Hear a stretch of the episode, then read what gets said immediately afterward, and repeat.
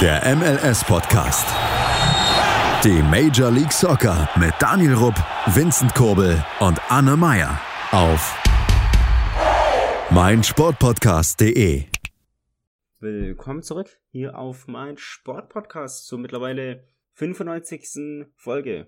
Ja, ihr habt richtig gehört, seit mehr als zwei Jahren unterhalten wir uns Woche für Woche über die MLS. Und wenn ich von mir spreche, dann rede ich nicht nur von mir, Daniel, sondern auch von Anne. Schönen guten Tag.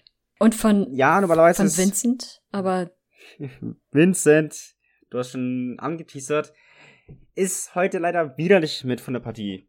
Muss sich auf seine mündliche Abschlussprüfung oder Projektarbeit also ich vorbereiten. habe das letzte Mal von ihm gehört, da wollte er irgendwie in so ein Eisbärengehege springen.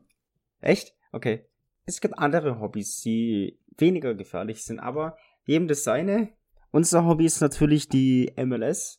Und da gab es ja eine Art englische Woche. Gibt's ja häufiger. Ein paar Spiele fanden statt. Was ist dir aufgefallen oder was ist hängen geblieben bei dir? Na gut, abgesehen davon, dass in der MLS es ja Standard ist, dass immer vereinzelte Teams auch beispielsweise am Donnerstag spielen. Ähm, es waren, finde ich, wenig überraschende Spiele dabei. Also wir können nachher noch mal auf jeden Fall über Austin reden. Austin hat gewonnen. Äh, die Refs beispielsweise haben in Dallas verloren. Aber eigentlich war es auch so ein bisschen abzusehen, dass das dann jetzt bald kommen würde. Aber dass es ausgerechnet Dallas sein würde, das war vielleicht ein bisschen überraschend. Aber Dallas verdankt diesem Sieg auch einem bestimmten Spieler. Und ähm, ansonsten finde ich, gab es so ein paar vereinzelte Aktionen, die mir im Kopf geblieben sind. Das, ähm, das ist noch aus der letzten Woche, aber ein sehr schönes Tor, sagen wir es mal so, was leider nicht anerkannt wurde. Ich kann überhaupt nicht nachvollziehen, warum es, warum, also, ähm, weiß ich nicht, da können wir nachher auch noch drüber reden. Ein sehr schönes Tor von Seattle. Und ein Tor, was, äh, ja, die Person, die es gemacht hat, definitiv nicht machen wollte. Äh, und wenn man sich die Aufnahme ansieht, dann, ach, ich fühle, dass der Spieler dann so ein bisschen im Boden versinken will. Und das ist einfach wahnsinnig viel Pech. Du hast vorhin schon mal, als wir uns kurz darüber unterhalten hatten, gesagt, der Spieler hat gerade Scheiße am Schuh. Das äh, trifft leider sehr gut zu in dem Fall. Er scheint da weggerutscht zu sein. Was ist dir denn in Erinnerung geblieben aus dieser Woche? Ja, natürlich auch das, ich sag jetzt mal, tragische Eigentor. Ich habe auch vorhin gesagt, glaube ich, dass ich dem Spiel eigentlich am liebsten einen Arm nehmen würde. So nach dem Motto, hey, passiert, weil ich spiele selber Fußball und auch einige meiner Mannschaftskollegen haben auch schon kuriose Eigentore geschossen. Passiert leider. Und die Stärke von Austin zu Hause, also was heißt Stärke zu Hause? Das war jetzt ihr erster Heimsieg, wie du ja schon gesagt hast. Aber wie sie gespielt haben, lässt natürlich positiv oder hat ein positives Licht auf Ost geworfen und man kann echt gespannt sein, wie die nächsten Heimspiele werden. Weil wenn sie so performen, müssen sie sich eigentlich gar nicht verstecken. Ja, das stimmt. Wollen wir erstmal mit dem Eigentor anfangen? Was passiert ist, also abseits von Austin? Mm, ja, fangen wir an. Es, es betrifft Florian Jungwirth, dem äh, deutschen Spieler bei den Earthquakes. Und im Spiel gegen LA Galaxy, zu dem Zeitpunkt stand es 1 zu 0 oder 2 zu 0 für die Galaxy. Und ähm, an sich ist die Situation in Anführungsstrichen relativ ungefährlich. Äh, der, der Gegner versucht seitlich in den Strafraum einzudringen, passt den Ball in die Mitte und Flung, äh, Jungwirth steht exakt dort, wo er stehen muss, was seine Aufgabe ist. Und ja, dann prallt der Ball einfach nur unglücklich vom Fuß ab und geht ins Tor. Ganz klar Torwartfehler, muss man sagen. Weil er hätte auch da stehen können und den Ball halten können. Aber ja, sieht ziemlich doof aus, das Tor, muss man sagen. Und äh, man sieht auch Jungwirt an, dass er da ein wenig leidet. Es ist halt nicht so gut gelaufen, würde ich behaupten. Mm, ja, du sagst, es ist richtig, nicht so gut gelaufen. Allgemein ist er in den letzten Wochen eher einer der, ich will jetzt nicht sagen, schwächeren Spieler bei Earthquakes, da immer noch eine Autorität ausstrahlt, wie wenig andere bei den Earthquakes.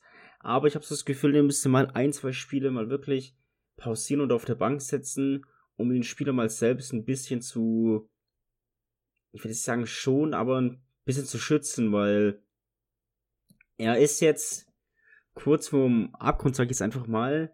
Vor ihm ist ein großes Loch und wenn er weiterhin so spielt, und er spielt halt leider momentan nicht gut, dann versinkt er in diesem Loch und seine ganze Saison ist eigentlich weggeworfen. Sag ich einfach mal so. Und es tut natürlich auch den Earthquakes nicht gut. Was man aber auch sagen muss, ist, dass ähm, ich glaube, dass ein sehr, sehr großer Teil auch an den Mitspielern selbst liegt.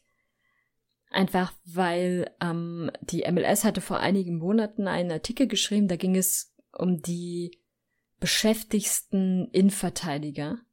Und dazu gehörte unter anderem eben auch Florian Jungwirth, was logischerweise die Konsequenz dessen ist, dass auf den Positionen vor ihm schon ihr Job nicht gemacht wird und er überhaupt erst in die Situation kommt, dass er sehr oft eingreifen muss. Und klar, je häufiger du rankommst, desto mehr Fehler kannst du machen. Ähm, und wenn du dann irgendwie auch gerade noch so eine richtig doofe Pechphase hast, das ist natürlich ganz besonders bitter dann. Aber man muss sich eben auch fragen, was insgesamt bei den Earthquakes da mal wieder los ist. Die Earthquakes sind einfach so ein wahnsinnig unbeständiges Team, finde ich, seit Jahren schon. Weil meistens haben sie sehr lange Phasen, wo sie extrem schlecht sind. Und dann haben sie zwischenzeitlich mal wieder Phasen, da sind sie ganz okay. Vielleicht haben sie auch mal wieder zwischendurch eine Saison, da sind sie etwas besser. Aber ansonsten findet man sie oft und unter dem Playoff-Strich. Und irgendwie so richtig das System der Earthquake scheint nicht so zu funktionieren, wie es sollte. Ja, wie du anfangs schon erwähntest, klar, Florian Jungwirth ist einer der meist beschäftigsten, da machst du auch Fehler, ganz klar, aber es sind halt in letzter Zeit, ich will jetzt sagen, man sieht immer das Negative, was halt aber leider jetzt in dem Fall auch so ist. Und ich meine, er ist ein guter Innenverteidiger, keine Frage. Und ohne ihn wären die Earthquakes schlechter dran, aber gerade so individuelle Fehler, die halt zum Gegentor führen, die machen was mit dem Spieler. Und es ist halt auch reine Kopfsache und deswegen natürlich auch die Empfehlung oder meine Einschätzung, dass er vielleicht mal ein, zwei Spiele tatsächlich pausieren soll. Aber wie du schon sagtest, die Earthquakes haben leider keinen guten Kader. Zwar in meinen Augen einen guten Trainer oder einer von den eher besseren in der MLS, aber es hilft halt alles nichts, wenn die Spieler nicht gut sind. Genau, würde ich zustimmen. Mm, sollen wir jetzt mit dem Eigentor, äh, nicht mit dem Eigentor, mit dem Tor des Sounders weitermachen, was du schon angeteasert hast, oder? Ich, ich würde sagen, nach dem Unglückstor würde ich doch sagen, stell doch, stell uns doch mal gerne dieses sehr, sehr schöne Tor vor, bei dem überhaupt nicht nachvollziehbar ist, warum das nicht zählt. Okay. Es war gegen die, gegen Salt Lake. Stand, glaube ich, zu dem Zeitpunkt 1 zu 0 für die Zone, das nämlich nicht alles täuscht. Und kommt da die Flanke in die Mitte und ja, Raul Huidias schiebt ein zum 2 zu 0. Ich bin der Meinung, es ist ein Gedenk an Diego Maradona. Wir alle kennen ihn, wir alle lieben ihn. Denn er hat den Ball mit der Hand ins Tor befördert. Muss man nicht auszudrücken. Klar, das Tor nicht. Er hat selber gelacht, er hat auch selber gesagt, oder gar nicht damit gerechnet, dass es Tor zählt. Also er hat keinen Hehl drum gemacht, dass er die Hand genommen hat. Und es hat jeder gesehen in Seattle. Beziehungsweise jeder auch vom Fernseher hat gesehen. Es gab dann noch die gelbe Karte, was ich persönlich so auf der einen Seite nachvollziehen kann, aber auf der anderen Seite hat man ihm gemerkt, dass es einfach nur so eine Art Scherz war. Er hat gesehen, hey, an den Ball komme ich nicht ran, er wäre sonst Ausgegangen. Macht halt mal so aus Spaß die Hand. Dass ein paar was zum Lachen haben, sag ich jetzt einfach mal. Wie gesagt, gab Gelb, der Schrie hat's nicht so gefeiert. Zugegebenermaßen, es hat mich nicht ganz gewundert, dass, ähm, dass Schrie keinen Spaß versteht, aber das ist was anderes. Aber ja, im Endeffekt hat er sich damit nur selber geschaltet, da es eine gelbe Karte mehr ist. Das haben einige sogar rot gefordert, was ich bei allem Respekt ein bisschen too much finde. Klar, es ist Ted Ankel, da weiß man nie, aber ich glaube, selbst ein Ted Ankel ist doch kompetent genug, um sowas nur mit Gelb zu bewerten. Ja, also rot fände ich in dem Fall auch deutlichst übertrieben. Hätte er jetzt wirklich versucht, ähm, da ein Tor rauszukriegen und sozusagen zu tun, hey, das war doch ein reguläres Tor, dann würde ich auch sagen, klar, äh, so eine gewisse Strafe muss auf jeden Fall her. Äh, quasi so ein bisschen einordnen wie in Richtung Schwalbe. Aber bei so einer Aktion, er hat überhaupt nicht versucht, da ein Tor rauszuholen, sondern es war einfach nur eine kleine Witzaktion. Der, der Ball war einfach größer als er selbst, ähm, beziehungsweise höher als er selbst. Und ja, gelb kann man geben, muss man nicht, da würde ich dir auch zustimmen. Letztendlich ist es aber auch okay, wenn man es gibt, weil du musst natürlich irgendwie eine klare Linie auch als Schiedsrichter fahren und äh, bei der einen Aktion zeigt der Spieler vielleicht zwar noch, hey, das war gar kein Tor, das war nur ein Witz, und bei der nächsten Aktion, wenn er merkt, dass er damit durchkommt, ist es dann vielleicht auch mal die Hand. Deswegen kann ich nachvollziehen, dass man da eine Linie fährt. Aber also ich fand die Aktion sehr witzig. Ähm, das finde ich gehört auch mit dazu, ist irgendwie auch wichtig. Und ja, müssen wir müssen wir mal abwarten, was er noch so für schöne Aktionen in dieser Saison bringt. Und ich meine, es ist halt wie gesagt Ted Ankel. Ich meine, Ted Ankel wird keine Situation ungenutzt lassen, um Gelb zu zeigen. Ja, sonst kommt er ja unter seine Quote. Ich glaube, er bekommt Gelb Eben. Geld. Nein, also, wie gesagt, du hast schon gesagt, man kann die gelbe Karte geben, er hat sie gegeben. Was ich noch hinzufügen wollte, es ist aber in der Schwalbe tatsächlich so, weil du es ja auch erwähnt hast, wenn man sich selbst sozusagen anzeigt oder sagt, hey, es war tatsächlich nicht, ich bin nur abgesprungen, weil das und das, dann gibt's tatsächlich keine gelbe Karte. Also sozusagen, wenn man sich selber beim Schiedsrichter verpfeift und sozusagen zugibt, hey, es war eine Schwalbe, gibt's kein Gelb. Ja, warum auch? Gibt ja gar keinen Grund. Weil, weil, weil er selber zugibt. Ge ja? Genau. Eben. Also wenn, wenn du selber sagst, hey, hier war gar nichts, dann ist die Aktion ja auch sozusagen erledigt. Die, eine Karte ist ja nur Eben. dann, äh, wenn der Spieler da versucht, irgendwelche Vorteile rauszuziehen. Mutwillig, mutwillig. Oder Vorteile, ja eben. Und von daher finde ich den Vergleich eigentlich ganz in Ordnung. Er hat es zugegeben, hey, war ein Handspiel, gar keine Frage. Gelb, gut, gab's. Er hat sich nicht beschwert, er hat es eingesehen. Von daher haken wir es ab, aber ich fand es mal trotzdem cool zu sehen, dass auch Profispieler in so einem Spiel einfach ein bisschen Spaß am Fußball haben. Und bis zur nächsten Woche wächst er vielleicht auch einfach noch ein paar Zentimeter und dann kommt er auch an den Ball ran. Er trägt einfach äh, dickere Socken. dann ist es so drei, vier Zentimeter größer und dann kann er eher einköpfen. Ja, wie viel war das höher? Ich glaube 40 Zentimeter oder so. Das war schon ein ganzes Stück. Ja, ich, ich meine, ich, ich, ich hätte ihn vermutlich auch mit der Hand oder so reinbuxiert. Einfach weil man dann mal Spaß am Fußball hat. Ja. Wollen wir ein kurzes Päuschen machen oder wollen wir uns mm, dem ja. ersten Spiel widmen? Also, ihr könnt mal dem ersten Spiel, was noch schon ein Spiel. Also insgesamt Spiel. ja, also, ihr könnt mal eure Meinung zu den Themen reinschreiben, auch zu Jungwirt oder auch zu dem Eigentor. Allgemein wir zu Jungwirt oder zu dem Handtor. Könnt allgemein mal eure Meinung auch zu der Regelung reinschreiben, Twitter und so weiter. Wir machen ein kurzes Päuschen und sind dann gleich wieder für euch da hier auf mein Sportpodcast.de. Und da sind wir wieder hier auf mein Sportpodcast zu unserem MLS-Podcast. Wir haben gerade ein bisschen über das Eigentor von Florian Jungwirth und auch das Handtor, oder Tor mit der Hand von Raul Ruiz was natürlich nicht gezählt hat, uns unterhalten. Ich würde das mal vorschlagen, kommen wir auf die Spiele unter der Woche zu sprechen. Da gab es ein paar interessante Begegnungen. Ja. Möchtest, möchtest du uns von einer Partie berichten? Auf jeden Fall. Äh, ich würde gern was zu Dallas New England sagen. Ich habe es ja vorhin schon mal angekündigt. Ähm, die Refs haben auswärts eine Niederlage erfahren. Das ist jetzt an sich nicht tragisch. War jetzt auch keine blamable Leistung für sie. Also sie haben in Ordnung gespielt. Aber am Ende war vielleicht auch ein bisschen Pech mit dabei, auch wenn Dallas in dem Fall einfach, fand ich, über große Teile das bessere Team war. Eine Besonderheit aber muss ich sagen, weil wir in einer der letzten Folgen über den äh, über quasi die jungen Qualitäten von Dallas gesprochen haben. Also das, was Dallas so die letzten Jahre immer ausgezeichnet hatte, ihre exzellente Jugendakademie und dass sie da Talente sich hochholen und äh, dass sie zuletzt viele Talente an Bayern verloren haben. Ein Talent davon hat aber die drei Punkte in Dallas behalten, nämlich äh, Ricardo Pepi, der zwei Tore gemacht hat und dadurch, dass das Spiel 2-1 ausgegangen ist, hat er beide Tore für Dallas gemacht, die ähm, beide auch gut waren, muss man sagen. Äh, beispielsweise das zweite Tor, da ist er einfach mutig, kämpft sich da an der Verteidigung entlang und zieht dann ab. Das kann man als Teenager auf jeden Fall mal machen. Und ähm, ja, die Refs haben in dem Fall sehr, sehr schlecht verteidigt in beiden Toren. Ihr eigenes Tor war, ähm, war wirklich gut gemacht von Bo. Aber ja, am Ende ist es schon ein verdienter Sieger gewesen. Für die Refs jetzt aber kein Beinbruch. Aber auch bei Dallas kann man jetzt wieder vielleicht so ein bisschen Hoffnung haben. Ja, definitiv. Ich meine, klar, Niederlagen sind immer ärgerlich, aber die Refs sind ja nach wie vor auf dem ersten Platz im Osten. Und die Niederlage ist ja jetzt nicht direkt gegen den direkten Kontrahenten, da Dallas ja im Westen ist. Und ich meine, es ist ein Auswärtsspiel. Von daher ist es noch verkraftbar, muss man sozusagen. Ja. Aber äh, nochmal um auf Ricardo oder Ricardo Pepi. okay, nein.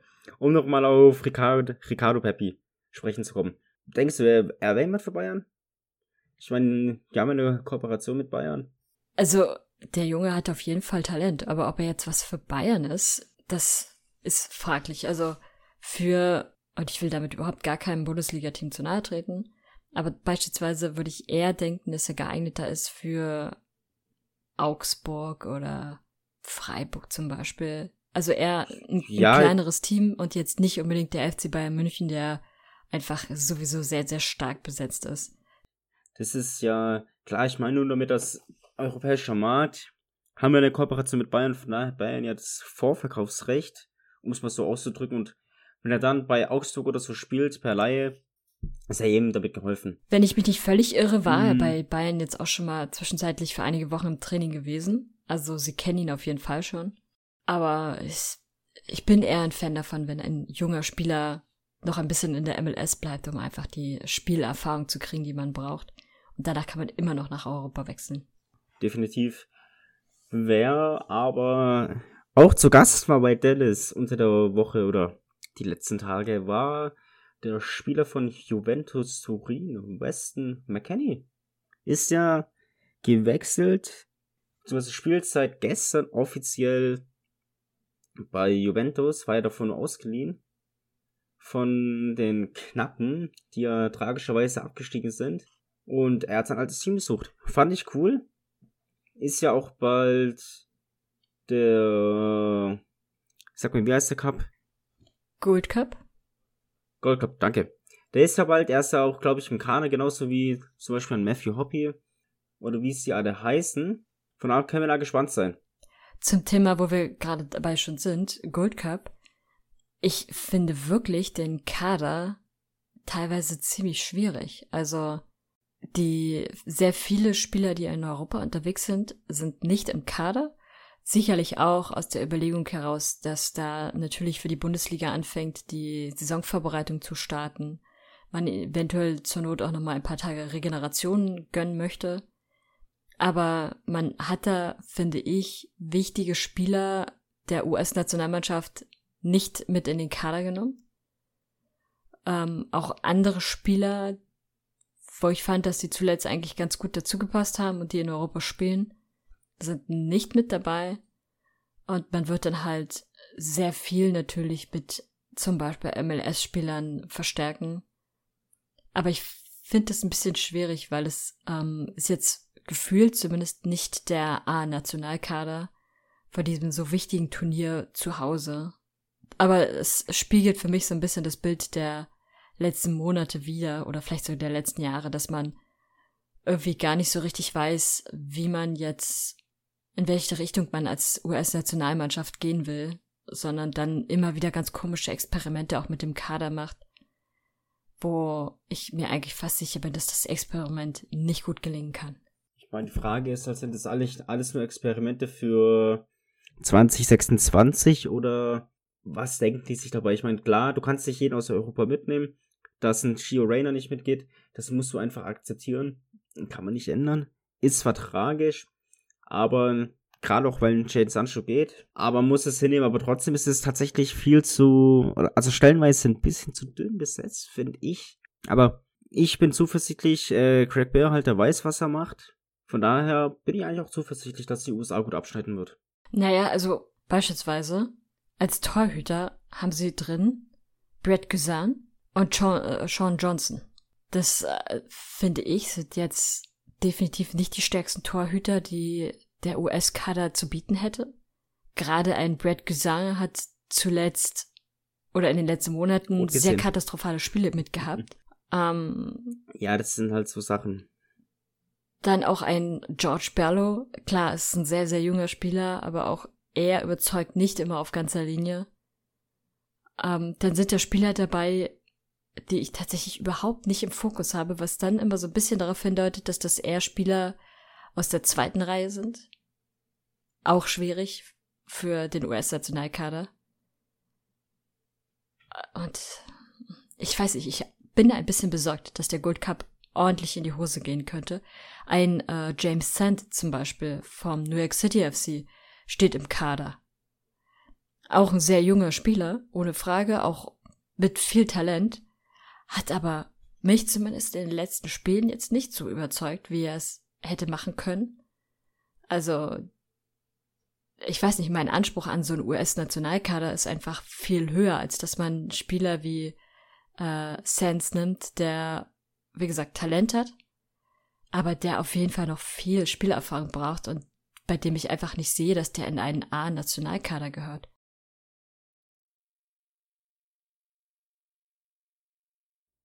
Mm, du hast ein Stück weit recht, ja. Ich meine, gerade bei Torhütern kann man sich immer drüber streiten, weil Torhüter in meinen Augen eher eine Position ist, wo man jetzt mal, ich sag jetzt mal, ein Auge zudrücken kann. Ich meine, dass ein, wie heißt der? Ähm, Zach Steffen nicht mitgeht.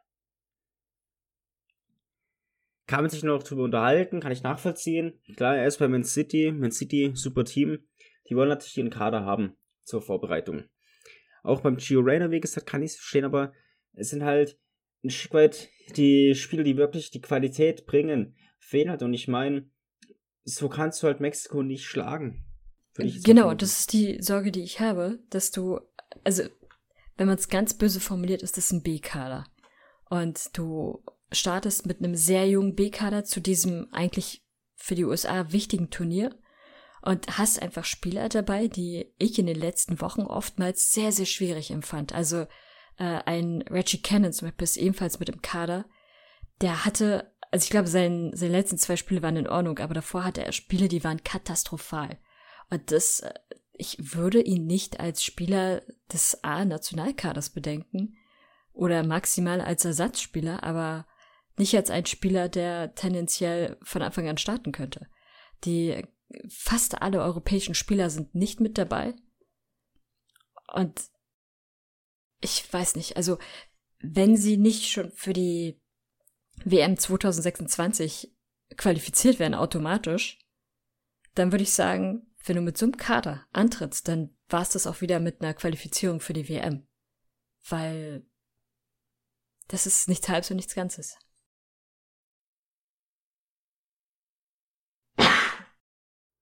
Hast du schön gesagt, wo wir gerade noch so schön über die Nationalmannschaften telefoniert, telefoniert, uns unterhalten haben, ist ein gewisser Trainer, der den Fans von Atlanta bekannt sein könnte, kein Nationaltrainer mehr. Die Rede ist natürlich vom Niederländer Frank de Boer. War ja Trainer von den Niederlanden, ich glaube seit 2020 und ist jetzt nach der Niederlage gegen Tschechien im Achtelfinale, ich meine, zurück, zurückgetreten. Zugegebenermaßen, ich finde es in Ordnung. Ich kann ihn ja nicht leiden, ich mache auch kein Hehl draus. Aber ja, nur um das mal auch zu erwähnen. Als nächstes, oder möchtest du noch was zu Frank de Boer sagen? Da gibt's nicht mehr viel zu sagen gibt so viel zu sagen. Wunderbar. Ähm, als nächstes, wie gesagt, haben wir noch das Spiel von Austin, den ersten Heimsieg in der Geschichte der MLS. War super gespielt gegen schwache Timbers. Ja, was gibt's dazu zu sagen? Austin hat stark begonnen, ging auch mit 2-0 in Führung. Kurz vor der Pause hatte man das Gefühl, hey, Portland kommt doch mal, dass sie dann das 2-1 geschossen haben. Leider wurden wir aber enttäuscht Und Austin nahm den Schwung und die Stärke aus der ersten Halbzeit mit in die zweite Halbzeit, anders als die Timbers. Und am Ende ging es 4-1 aus. Um es kurz zu fassen. War, wie gesagt, der erste Heimsieg der Texaner. War ein schönes Spiel. Und wenn sie es weiterspielen, dann wird es fast in Zukunft mit den Heimsiegen. Ja, gut, dafür müssen sie aber auch erstmal jetzt konsequent siegen und spielen. Was ähm, mir aufgefallen ist, ist, dass Portland diese Saison wieder sehr unkontinuierlich spielt. Also es gibt Spiele, da denkt man, oh, das könnte was in dieser Saison werden. Und dann haben sie wieder zwei, drei Spiele dazwischen, die sind einfach katastrophal. Und das war eines von den Spielen. Auch an der Woche davor haben sie 1 zu 0 gegen Minnesota verloren. Also bei Portland steckt wieder noch eine Menge Arbeit mit dazwischen. Aber vielleicht wird es für sie auch wieder so eine kleine Dulli-Saison, wo sie sich gerade so in die Playoffs schmuggeln und dann am Ende doch Meister werden. Wer weiß das schon? Oh, bitte nicht. also, also das nicht. Nein, du hast recht. Ich meine, letztendlich ist es egal, wie du spielst. Sag ich jetzt einfach mal, wenn du am Ende über dem Strich bist, dann bist du über den Strich und wer gewinnen will, muss jeden schlagen. Ist ja eine alte Weisheit. Von daher ist sowas auch verkraftbar. Ja, gibt es eigentlich nicht viel dazu zu sagen für dich. Munter putzen, weitermachen und das Deckspiel einfach nur besser spielen. Vielleicht gewinnen sie dann wieder, weiß ich nicht. Sie müssen die nächsten Spiele. Die nächsten, ja. Also, also meine wir können auch nur das nächste Spiel gewinnen und dafür nie wieder. ich habe aber noch was zu einem Team, was auf jeden Fall in den nächsten Spielen so weiterspielen muss, wie es jetzt im letzten Spiel gespielt hat. Beziehungsweise, nee, eigentlich sollten sie es nicht, sondern sie sollten noch besser spielen. Es geht um Chicago, die zu Hause das Team aus Philadelphia empfangen haben, also durchaus ein Team, was ein sehr schwieriger Gegner ist. Und sie haben es auch geschafft, 3 zu 0 in, nee, äh, sie hatten es geschafft, in Führung zu gehen. Erst mit dem 1 zu 0, dann kam der Ausgleich.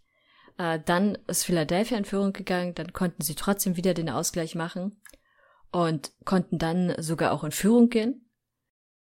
Äh, interessanter Fakt ist übrigens, bereits in der 62. Minute hat man in Chicago eine gelbe Karte wegen Zeitspiel äh, bekommen und auch bei Philly hat man in der 55. Minute auch schon gelb für Zeitspiel gesehen.